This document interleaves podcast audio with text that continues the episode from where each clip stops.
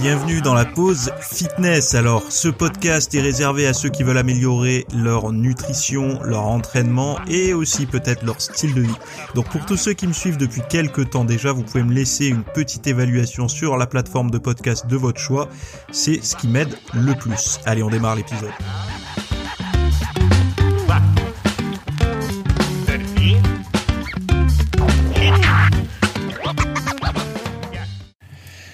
Salut à tous, j'espère que vous allez bien, que vous avez passé euh, un bon week-end, que tout va bien pour vous. Euh, alors aujourd'hui, dans cet épisode, on va parler de calcium, de, les, de régime contre euh, les maladies chroniques, de l'appétit, d'image, du meilleur régime en 2023 d'ailleurs. je pense que c'est quelque chose qui peut vous intéresser. Et, et voilà. Bon. alors dans, dans, cette, euh, dans cet épisode, euh, je vais vous parler rapidement, là, avant de commencer, de, de ce que j'ai de ce que j'ai sorti pour vous ce week-end. Euh, c'est une mise à jour santé. En fait, euh, voilà comment ça s'est passé. Les Américains et les Britanniques font quelque chose qu'on doit certainement faire aussi, mais qui est pas suffisamment public. C'est qu'ils euh, ils se produisent des rapports sur l'obésité, sur l'alimentation, etc. Ils se réunissent en fait, en gros. Donc euh, bon, eux, chacun de leur côté, hein, mais ils se réunissent et ils essayent de voir un petit peu euh, les évolutions chaque année au niveau de la nutrition et tout ça. Alors peut-être parce que eux sont plus concernés que nous, hein, euh, même si l'obésité est, est, assez dramatique en France aussi, mais eux ils ont peut-être un petit peu d'avance sur nous, surtout les Américains. Et en fait, ils, ils sortent des, des, des, rapports pour essayer de voir un petit peu euh, ce qu'on peut mettre euh, en place, donc euh, à la fois au niveau politique, mais également au niveau des habitudes alimentaires. Donc de revoir un petit peu peut-être des, des dogmes, des fausses croyances, etc. Notamment pour quelle est la meilleure forme d'activité physique pour brûler du gras, des choses comme ça que nous, parfois, on peut savoir depuis quelques années, mais qui n'est pas encore admis par le grand public, admis en tout cas entendu, euh, parce que encore aujourd'hui, euh, si si le grand public euh, vous lui demandez, à, enfin on fait partie du grand public, hein, mais on va dire que les gens qui ne sont pas informés sur la nutrition sportive, sur l'ordi, euh, enfin la nutrition sportive pour mincir. Euh, qu'est-ce qu'il faut pour euh, pour pour mincir? Les gens vont dire bon bah manger comme un sportif, c'est quoi? C'est se faire euh, manger du riz, des pâtes, mais sans sauce, hein, sans beurre, sans rien, et euh, faire de la course à pied. En général, c'est ça, hein, c'est féculent, course à pied, et surtout éviter le gras, quoi. Alors qu'on sait aujourd'hui que j'aime pas dire c'est un peu plus compliqué que ça. J'ai envie de dire que la nourriture est beaucoup plus complète que ça. Il c'est pas, euh, euh, on n'est plus à réfléchir uniquement sous l'angle de, l'apport calorique, mais on, va également regarder la qualité de l'alimentation et tout un tas d'autres choses d'ailleurs. Et bah, c'était intéressant de lire ces rapports parce que ça permet de voir où eux en sont. En fait, déjà, moi, ça me permet de voir le retard qu'on prend en France. Enfin, en tout cas, dans, le discours public en France. Quand je dis en France, c'est pas les, gens comme vous ou moi où, on est passionné par un sujet, mais dans le discours euh, euh, grand public. Eux produisent des rapports. Euh, nous, on l'a un petit peu avec le PNNS aussi, avec l'ANSES, tout ça, mais ça reste. C'est pas du grand public. C'est il faut, c'est la démarche d'y aller, de, de, de, de se renseigner quoi. Donc, euh, bah, je voulais vous faire part de ce rapport. Alors, sur l'obésité euh, chez les Britanniques et euh, sur la santé et le surpoids aux États-Unis. Donc, euh, c'est un, un, une vidéo que, que j'ai produite pour vous parler de tout ça, pour réagir à ça, commenter tout ça. Donc, c'est sorti euh, hier à 10h, enfin avant-hier à 10h, si vous entendez le podcast à sa sortie. Et vous allez avoir pas mal de, de conseils, de voilà, de tips, etc. J'en dis pas plus. Allez voir, le lien est dans la description. Alors, premier sujet. Euh, calcium, lait et santé. Donc c'est un sujet, euh, il me semble que c'est de Nutrition Fact, donc c'est américain, donc forcément l'article sera en anglais euh, sur le site si vous allez voir la source. Mais je vous ai fait un petit travail en, français pour que vous puissiez savoir de quoi on parle. Alors, ils disent hein, dans l'article, des études ont montré qu'il existe une grande variation dans l'incidence du cancer de la prostate à travers le monde, avec des faibles taux euh, en Asie et en Afrique, et des taux élevés en Amérique du Nord, en Australie, en Nouvelle-Zélande et en Europe du Nord. Ces régions consomment beaucoup de lait, ce qui suggère un possible, un possible lien entre la consommation de produits laitiers et le cancer de la prostate. Des dizaines d'études ont montré que la consommation totale de produits laitiers, y compris euh, le lait faible en gras, donc était effectivement associée à un risque accru de cancer de la prostate. Donc euh, les faibles en gras, euh, donc c'est vous savez le, bouchon vert ou alors donc c'est le lait bouchon vert, c'est comment on appelle ça? Écrémé. Ou alors même les produits laitiers, vous savez, dits à 0%, etc et voir aussi si les protéines en poudre type whey et tout, c'est le même, euh, le même manège. Hein. Alors l'explication possible est la teneur élevée en calcium des produits laitiers. Cependant, lorsque la consommation de calcium dans les produits laitiers euh, euh, provenant des sources non laitières a été analysée, elle s'est révélée protectrice.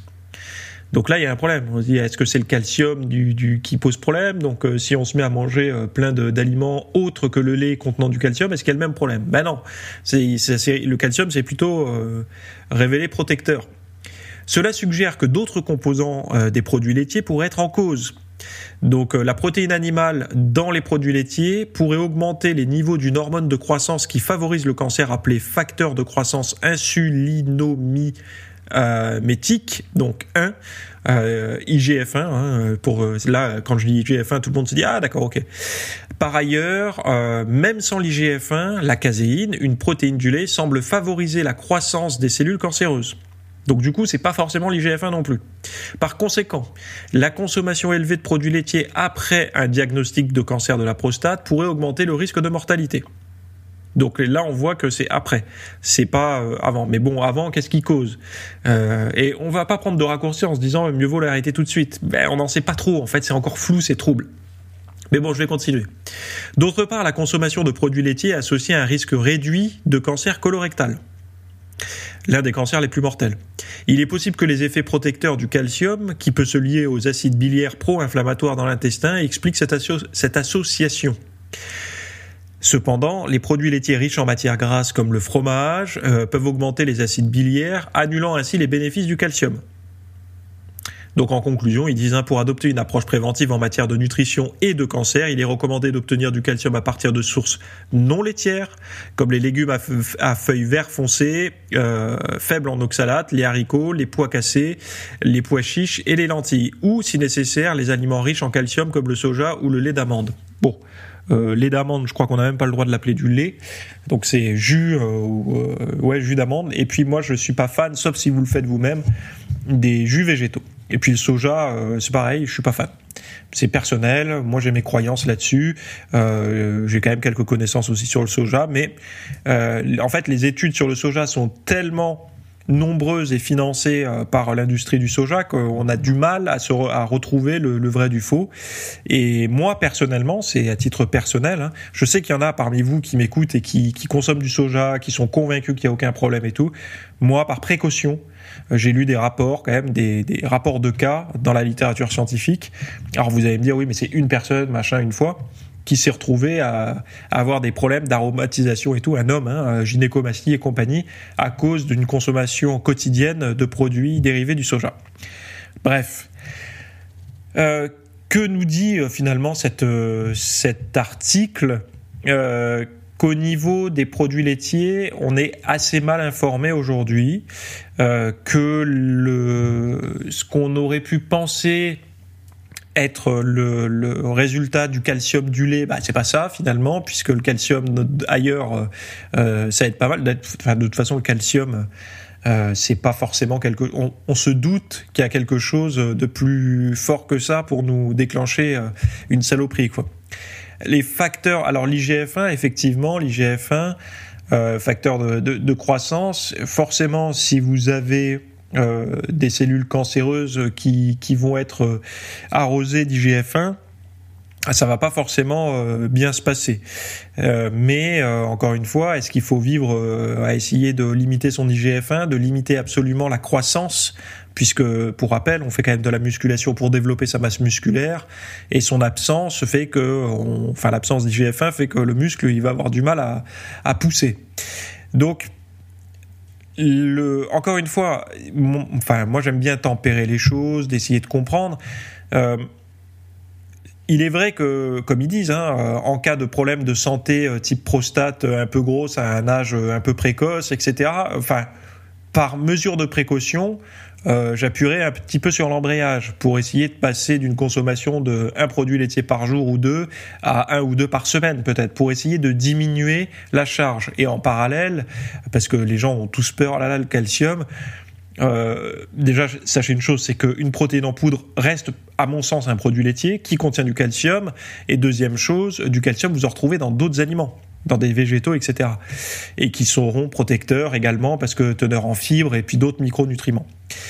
Euh, donc essayez, au lieu d'en consommer tout le temps, d'en consommer ponctuellement, de laisser le temps au corps d'évacuer, de de, de pas être abreuvé en permanence en fait euh, avec du lait au petit déj, un yaourt à midi et du fromage le soir, tout le temps, tout le temps, tout le temps quoi. Ça après c'est ça c'est la façon dont moi je fonctionnerai. Après chacun est libre de faire comme il veut. Hein. Ce podcast est euh, c'est de l'information, hein. c'est pas je fais je fournis pas de d'ordonnance. bon deuxième sujet, quel est le meilleur régime actuellement?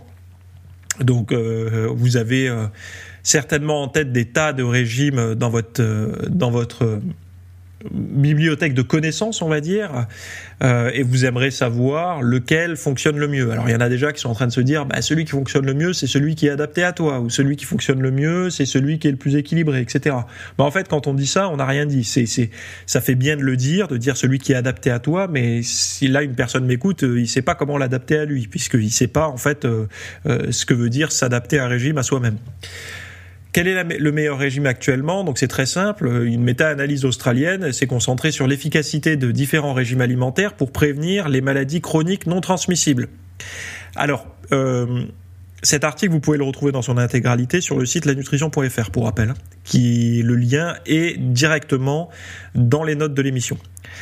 Elle a analysé donc euh, la méta-analyse euh, plusieurs régimes, dont le paléo, le régime méditerranéen, le régime DASH, le régime à faible teneur en graisse et en glucides, parmi d'autres euh, encore.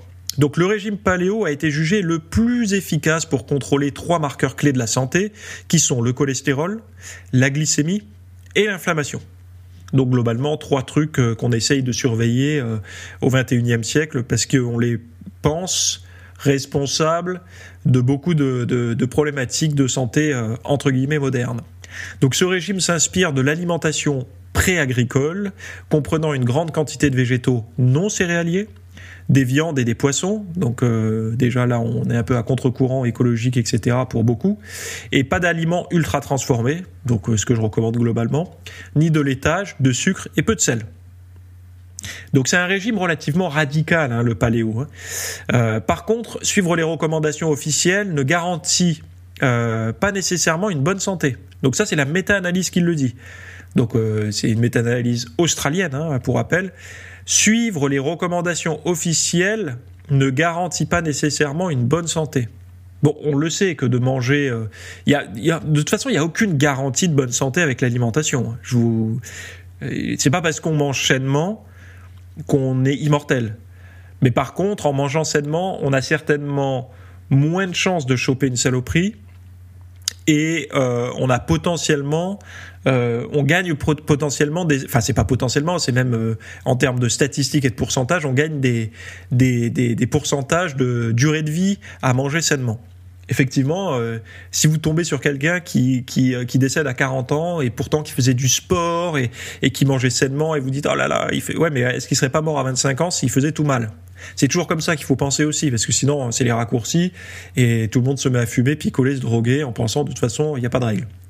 Donc il est aussi mentionné qu'un régime basé sur des choix d'aliments sains est plus pertinent pour améliorer les indicateurs précurseurs de maladies chroniques plutôt que de se concentrer uniquement sur les macronutriments. Donc qu'est-ce que ça veut dire? Cette phrase un petit peu, euh, un petit peu euh, complexe, mais, mais en fait ça se comprend assez simplement. C'est qu'au lieu de, de, de, faire des diètes où vous êtes qu'à compter les calories et les protéines, glucides, lipides. Donc c'est une bonne chose, c'est un pied à l'étrier, ok, d'accord, pour la diète et comprendre la nutrition.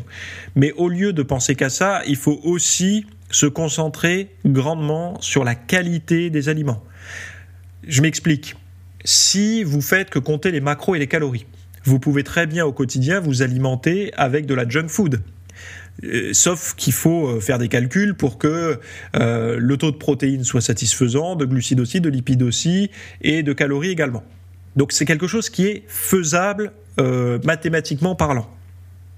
Par contre, votre corps, lui, euh, il a un problème, c'est qu'il a besoin de recevoir des micronutriments. Ce que j'appelle moi des micronutriments, c'est les vitamines, les oligo-éléments, enfin bon voilà, les minéraux, etc. Et dans la nourriture de cette euh, qualité-là, il en reçoit pas ou peu. Deuxième chose, les aliments transformés sont souvent des aliments euh, très faibles en eau. On sait que l'eau contenue dans un aliment n'est pas traité de la même, de la même façon que de l'eau traitée euh, seule. Euh, également, l'apport en sel va être excessif, même si on arrive à gérer.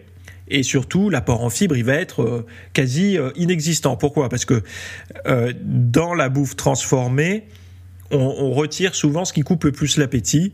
ça veut dire quoi? Ça veut dire des protéines. Les protéines, la flotte et les fibres et on ajoute ce qui augmente l'appétit, notamment le sel, euh, parce qu'on quand on a du sel, on, mange plus, l'appétit est ouvert et on, boit plus, donc c'est plus de soda, etc. Bref, donc ils disent hein, que ça peut ça peut faire partie de ça. Ensuite, je continue. Néanmoins, l'étude souligne qu'elle ne porte que sur des biomarqueurs intermédiaires et non sur l'incidence des maladies chroniques ce qui limite son interprétation. Donc les résultats suggèrent la nécessité d'études supplémentaires pour mieux comprendre les effets à long terme du régime paléo et d'autres régimes étudiés. En fin de compte, bien que le régime paléo soit arrivé en tête euh, pour contrôler l'inflammation, il est proche du régime méditerranéen en termes de scores globaux. Les deux régimes mettent l'accent sur les végétaux tout en autorisant la viande et le poisson. Cependant, le régime paléo strict interdit les aliments ultra transformés ainsi que les produits céréaliers et laitiers. Mais notamment, le régime paléo, de mémoire, euh, il y a une grosse partie, voire l'intégralité euh, des légumineuses qui, n'est pas contenue dans, la diète paléo. Donc je vous avais fait un cours sur la diète paléo. Moi, c'est une diète que j'ai aimé suivre. En fait, moi, j'ai essayé euh, de, de m'approcher au plus de cette diète-là, mais au 21e siècle. C'est-à-dire que c'est une approche alimentaire euh, la plus saine possible. Moi, j'avais du mal en fait à, enlever la viande, les œufs, le poisson. Euh, enfin, ça résonnait mal. enfin, c'est sûr que si on a un discours euh, ou protection des animaux ou écologique, ça peut se comprendre de, réduire, etc. Et encore, faut voir exactement les chiffres. Mais bon, enfin les chiffres. Je remets pas en question les chiffres de la consommation de viande et de du climat et de la pollution et tout. Hein, c'est pas ça. C'est faut voir la quantité que l'individu peut consommer parce que ça c'est jamais défini. Euh, mais d'avoir de, de viser paléo, de toute façon même si on vise paléo au 21e siècle, on n'y arrivera pas.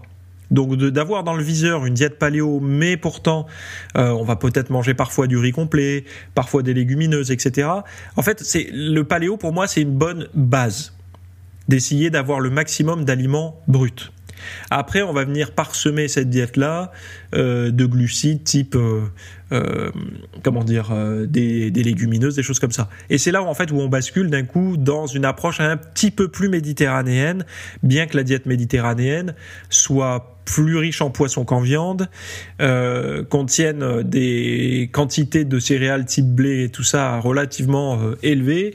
Donc c'est pas forcément quelque chose euh, strict méditerranéen que je suivrai euh, non plus quoi.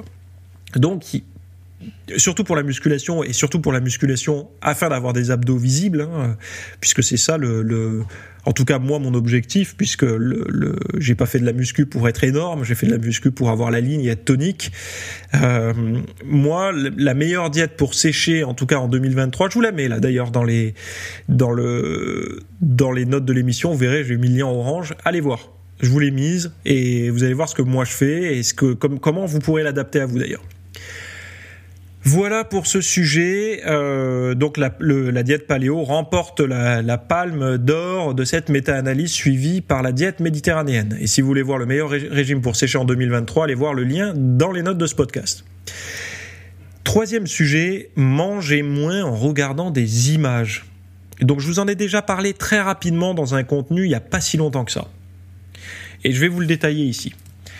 Donc cet article décrit une étude récente de l'université d'Aarhus euh, donc Darus, je ne sais pas comment on le prononce, qui suggère que la visualisation répétée d'images de nourriture peut nous rendre rassasiés, potentiellement réduisant notre désir de consommer cette nourriture. Donc l'idée générale est que la saturation de nos sens par les images de nourriture peut déclencher notre sentiment de satiété. Donc Chark Anderson, qui a récemment défendu sa thèse au département des sciences de l'alimentation à l'université d'Arus, explique euh, que les participants de l'étude qui ont vu une image de nourriture plus de 30 fois se sont sentis plus rassasiés qu'avant et ont choisi de plus petites portions par rapport à ceux qui n'ont vu l'image que trois fois. Ceci est expliqué euh, par la théorie de la cognition fondée qui suggère que l'imagination d'une action peut stimuler les mêmes zones du cerveau que l'action réelle. Donc neurones miroir, euh, on en parlait. Euh, dans des vieux podcasts sur les neurones miroirs, etc., mais également lors de d'expositions par la méditation à des à des à des stimulus qui nous inquiètent, qui nous font peur, etc. Donc une approche euh, TCCiste euh, de l'exposition par euh, la visualisation, etc. Par exemple, en imaginant mordre dans une pomme juteuse, les mêmes zones du cerveau sont stimulées que si vous preniez réellement une bouchée de pomme. Alors ça, il y a un exercice qui est assez simple. Imaginez-vous, là par exemple, vous fermez les yeux, euh, fermez les yeux, je sais pas où, vous m'écoutez, bah, si vous êtes en voiture, le faites pas, mais écoutez juste ce que je vais vous dire. Donc imaginez-vous, euh, vous êtes en train de travailler, peu importe l'endroit où vous vous trouvez, dans votre bureau, dans votre bagnole, ou peu importe où vous êtes, vous faites une pause, vous vous arrêtez, vous vous levez, vous vous mettez à marcher en direction du frigo, de la salle de pause proche, de chez vous, là, proche de là où vous êtes, et euh, vous ouvrez le frigo. Et dans le frigo, il y a un panier de citrons.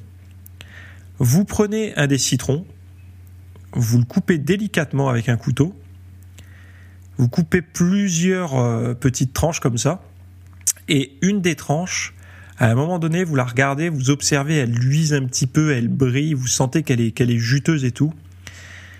Et après l'avoir regardé quelques secondes, vous croquez à pleines dents dedans. Là, logiquement, si vous étiez bien connecté avec ce que j'étais en train de dire, vous avez dû saliver légèrement, avoir la, petite sensation acide euh, sur la langue et dans la bouche. Et en fait, ça, c'est euh, l'explication de ce que l'article dit, quoi. C'est-à-dire que cette action euh, mentale, imaginée, est perçue parfois comme réelle, et même votre corps, votre propre corps a réagi. Vous, ça a réagi. Vous avez, enfin moi en tout cas, ça marche très bien pour moi. Je sais pas si pour vous ça marche. Peut-être parce que je fais beaucoup de méditation, j'en sais rien. Mais en tout cas, chez moi, cet exercice marche très bien. De se visualiser en train de, de, de croquer dans un citron, ça me fait tout de suite saliver. Même le fait d'en parler, là, j'ai le bout de la langue qui qui s'humidifie. Euh, donc l'étude a également exploré l'effet de la variation des images sur le sentiment de satiété. Les chercheurs ont montré aux participants des images de M&M's de différentes couleurs et ont découvert que cela n'a pas eu d'effet majeur sur leur sentiment de satiété. Cela suggère qu'il faut un changement plus significatif que la simple couleur ou la saveur pour influencer le sentiment de satiété. Donc Anderson croit que ces résultats pourraient être utilisés pour aider à contrôler l'appétit et donc potentiellement aider à lutter contre l'obésité. Par exemple, une application euh, pourrait être développée pour montrer de nombreuses images de nourriture que l'utilisateur envisage de manger, ce qui pourrait induire un sentiment de satiété et réduire le désir de cette nourriture. Cependant, l'efficacité de cette stratégie, reste à vérifier car l'étude a montré que les participants ont seulement choisi légèrement moins de Skittles ou M&M's correspondant à moins de 50 calories. Non mais c'est déjà bien. C'est déjà bien. C'est toujours un progrès en fait. Hein. Moi c'est ça que je regarde. Après, euh, c'est vrai que si par exemple euh, Là, ce matin, vous êtes réveillé avec une pizza en tête. Pourtant, euh, c'est pas le moment de manger une pizza, c'est le début de semaine, vous essayez de faire attention et tout, mais vous avez une pizza dans la tête, c'est pas possible, quoi. Vous, vous arrivez pas, vous êtes, euh, euh, comme disait euh, Eutsemeria dans une vidéo, je crois, c'est possédé par l'esprit de la pizza, là, pour le coup. Donc vous êtes possédé par cet esprit de la pizza. Et hum, vous vous mettez devant une image, une image euh, euh, de pizza. Vous prenez celle que vous voulez, évidemment, la, plus grasse, la plus, enfin la, plus calorique, la plus dense, et, etc. Et vous testez. Vous testez. 30 fois d'affilée, vous allez regarder cette image. 30 fois d'affilée, 30 fois d'affilée. Donc ça fait beaucoup, hein, jusqu'à ce qu'il y ait une forme de rassasiement. En fait, il faut faire cet exercice non pas quand vous savez que vous pouvez vous priver de cet aliment. Quand je dis privé, passez à côté, vous raisonnez, vous dire écoute, hier j'ai mangé une tartiflette, c'était le week-end, ça va, j'ai pas besoin de manger une pizza aujourd'hui. Là, c'est juste un petit plaisir, je suis fatigué, j'y pense, j'en ai envie, mais je sais que je vais passer à côté, je vais, je vais pas la prendre, je vais manger sainement. Si c'est dans ce cas-là, ça sert à rien de le faire. Par contre, si c'est un moment où vous savez fondamentalement que vous allez le manger, parce que euh, la pizza est déjà commandée, ou, vous allez passer commande et vous hésitez entre la petite, la moyenne ou la grande, ben faites-le là. Parce que en fait, l'idée est que ça va réduire votre consommation. Étant donné que vous allez être à coup sûr, vous allez la manger, ben ça fera toujours 50 calories de moins, quoi. Et évidemment, il y en a qui vont dire, mais il faut se faire plaisir, on n'a qu'une vie. Ouais, mais enfin, vous faites plaisir aussi. C'est juste qu'il y a un moment donné où quand on mange des aliments de mauvaise qualité, des aliments euh, euh, comme ça, euh, pizza, saloperie de bonbons et tous ces trucs-là, même si tout le monde en mange, j'en mange aussi, attention, hein, je, fais, je juge personne. Hein. C'est juste qu'à un moment donné où le plaisir a disparu et on, tombe dans la, satisfaction, le, circuit de la récompense. Quoi. si vous regardez bien, ça, c'était un autre médecin qui en parlait dans une vidéo et j'avais apprécié euh, euh, qu'il en parle parce que j'avais pas fait cette observation et d'ailleurs ça m'avait énervé de pas l'avoir faite euh, avant. Mais si vous observez bien l'appétit, la faim, la vraie faim, vous savez quand vous avez le ventre qui, qui grignote là, qui qui qui qui gargouille, etc. Vous n'avez pas remarqué que après deux trois bouchées à peine, ça disparaît ça. C'est-à-dire que cette faim dévorante qu'on a eue, où on se disait oh là, je suis pas bien, j'ai faim, j'ai vraiment faim, j'ai très très faim elle, disparu, elle disparaît, mais quasiment immédiatement après la première bouchée. Alors que si on s'arrêtait après cette première bouchée, on n'aurait pas suffisamment à manger. On n'aurait pas suffisamment mangé. Mais on voit bien qu'il y a, y a il y, a, vraiment un truc euh, où le psychologique agit sur le physiologique.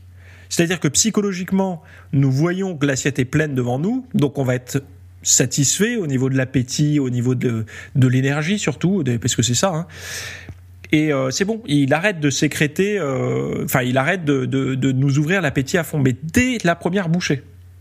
Et c'est hyper, je trouve ça hyper intéressant parce que ça en dit long en fait sur la capacité, sur le lien entre les perceptions, le sentiment de se savoir rassuré. Donc rassuré, c'est quoi? C'est d'avoir à manger devant les yeux, etc. Que tant qu'on n'est pas rassuré, tant qu'on n'a rien devant les yeux, euh, on a l'impression qu'on est, euh, on a l'estomac qui, en fait, on a le cerveau qui, qui, qui s'est qui s'est caché et on a un estomac à la place du cerveau. Quoi. On voit tout euh, sous, le, sous, sous le regard de l'estomac. Et donc on devient agressif, etc. Mais bon, ça, je pense que ça s'explique par le fait que quand on avait faim, devenir agressif, c'est normal. Alors aujourd'hui, ils vont vous dire c'est normal, la glycémie baisse, une hypoglycémie, ça rend agressif. Mais pourquoi ça rend agressif? Bah, Peut-être parce que être agressif, ça permettait de chasser, euh, de se battre pour récupérer de la nourriture, enfin en tout cas de survivre, quoi. D'avoir un surplus d'énergie, d'agressivité, de compétences, de force, etc. pour justement euh, se procurer de la bouffe, quoi. Donc cueillir, chasser, tuer, enfin j'en sais rien. Euh, voilà pour euh, cet article. Donc regardez, euh, regardez les images. J'en parle aujourd'hui. En plus, c'est c'est un sujet qui qui pourrait d'ailleurs. Je sais pas combien de photos on pourrait mettre sur Instagram. vous savez, on peut faire des, des, des, albums de photos sur Instagram. Quand vous postez une image, vous pouvez en mettre plusieurs. Faudrait que je regarde si on peut en mettre 30 et vous mettre 30 euh, images de pizza pour voir si quand vous les avez regardées, vous en avez moins envie, quoi. Bref, euh, sinon vous allez sur Pinterest, vous tapez pizza, ou vous, mettez hashtag pizza sur euh, sur comment dire sur Instagram et vous faites défiler et vous verrez plein d'images de pizza et, et, regardez, vous mettez votre envie de pizza. Je parle de pizza parce que je sais pas pourquoi ça. En ce moment, j'ai une pizza dans la tête, mais vous mettez ce que vous voulez qui vous fait envie et juste avant de commencer l'exercice, essayez de jauger votre faim de 1 à 10, à savoir que 10 sur 10 euh, serait une faim de fou. Quoi. Et mettez une note et faites l'exercice. Donc euh, vraiment, hein, 30 fois, vous regardez euh, et refaites l'exercice quoi, pour voir si vous en avez un peu moins envie. Voilà. Et puis en fait, quand vous faites l'exercice, pensez que vous croquez dedans un petit peu, enfin que visualisez-vous en train un petit peu de la manger aussi, quoi. Voilà, voilà. Donc, euh, c'est tout pour cet épisode. Ah bah non, euh, allez voir la mise à jour santé que je vous ai donnée tout à l'heure en introduction et surtout allez voir le meilleur régime pour sécher en 2023. Donc voilà, vous avez le petit lien orange qui se retrouve dans les notes de l'émission, dans les notes de l'émission du podcast sur toutes les bonnes plateformes de podcast. Voilà. Je vous souhaite à toutes et à tous une très bonne semaine. Bye bye. Merci d'avoir écouté cet épisode. Alors, avant de partir, j'avais juste quelque chose à vous partager. Euh, c'est vrai que euh, vous avez peut-être des temps morts à meubler, euh, que ce soit des temps de trajet dans les transports en commun, du cardio un petit peu long sur sur un tapis de course, ou alors tout simplement envie de de remplacer les programmes que vous avez la, soirée pour de l'apprentissage. Vous êtes peut-être adepte des émissions, des documentaires, des reportages, etc. Sauf que dans le monde de la de la musculation, de la nutrition nutrition, euh, du développement, euh, euh, ben voilà, d'un mode de vie sain, etc. C'est un peu maigre en contenu dans les médias grand public. Et donc, ce que je vous propose moi personnellement, c'est d'aller faire un tour dans la dans la bibliothèque que je. Alors, c'est un Netflix version fitness privée qui vous coûtera moins cher qu'un lavage auto rouleau par mois. et là, vous avez vraiment tous les sujets. Alors, c'est plein de cours hein, que je propose. Il y en a déjà plus de 300. ce sont bah, sur le sommeil, sur euh, les hormones, sur euh, la nutrition. Donc euh, ça peut être pourquoi on a faim, pourquoi on n'arrive pas à tenir un régime, comment faire, quelles sont les solutions, mais aussi d'anatomie pour l'entraînement, des programmes d'entraînement. Donc tout ce qui est lié à la perte de graisse si vous avez du gras sur le bas du ventre depuis des années ou alors si vous avez du mal à prendre de la masse musculaire, tous ces sujets du plus connu entre guillemets, du plus recherché au plus pointu, tous ces sujets sont largement abordés euh, dans ce dans cet espace VIP. Donc euh, pour rappel, pour y accéder, vous avez un lien en description. Si vous le trouvez pas, vous allez sur www.fitnessmiss.fr et euh, vous faites devenir membre. Voilà, il y a, y a, vous trouverez sur le site et vous accédez à ce contenu caché que vous pourrez écouter partout. Voilà, je vous laisse ici. Très bonne fin de journée à tous.